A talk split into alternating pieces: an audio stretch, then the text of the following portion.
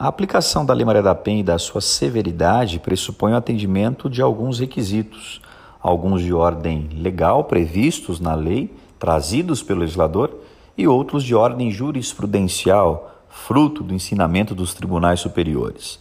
Bom, primeira exigência, nós temos que ter a mulher como vítima de uma infração penal. A lei protege tão somente a mulher, e ao lado da mulher, nós podemos somar, como nós já falamos aqui em áudios anteriores, a figura do transexual.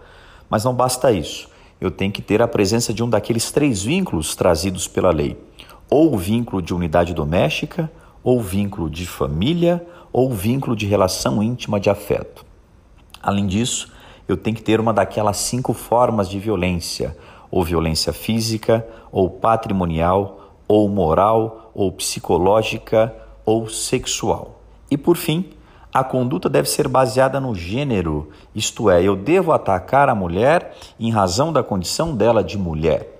E um requisito de ordem jurisprudencial é a exigência de que essa mulher esteja numa situação de vulnerabilidade, de hipossuficiência com relação àquele que a ataca. Bom, o nosso raciocínio ele reside no vínculo unidade doméstica. E a pergunta que eu te faço hoje é: Será que o vínculo unidade doméstica exige a coabitação do autor com a vítima? Unidade doméstica, segundo o artigo 5 inciso 1 da Lei Maria da Penha, é o convívio permanente de pessoas com ou sem vínculo familiar, inclusive as esporadicamente agregadas. Esse é o conceito técnico que deve ser memorizado por você para sua prova.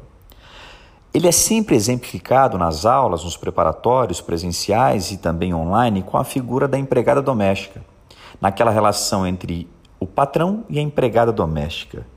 A empregada doméstica não mora naquela casa, ela não é tida como um ente familiar, nem mesmo por afinidade, e ela não tem nenhuma relação íntima com o patrão.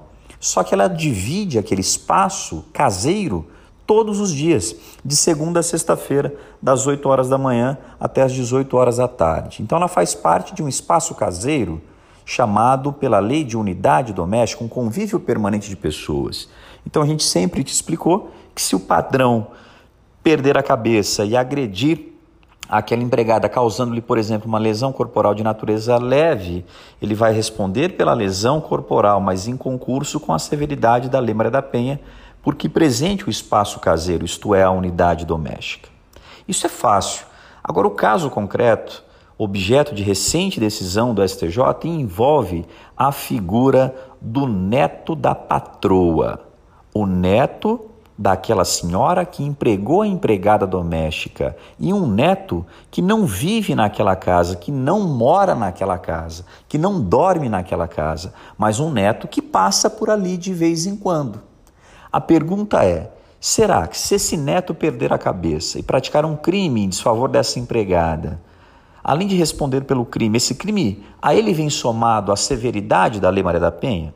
Em outras palavras, será que o vínculo unidade doméstica exige coabitação? Porque, como eu disse, ele não reside naquela casa, ele passa por lá ao longo da semana.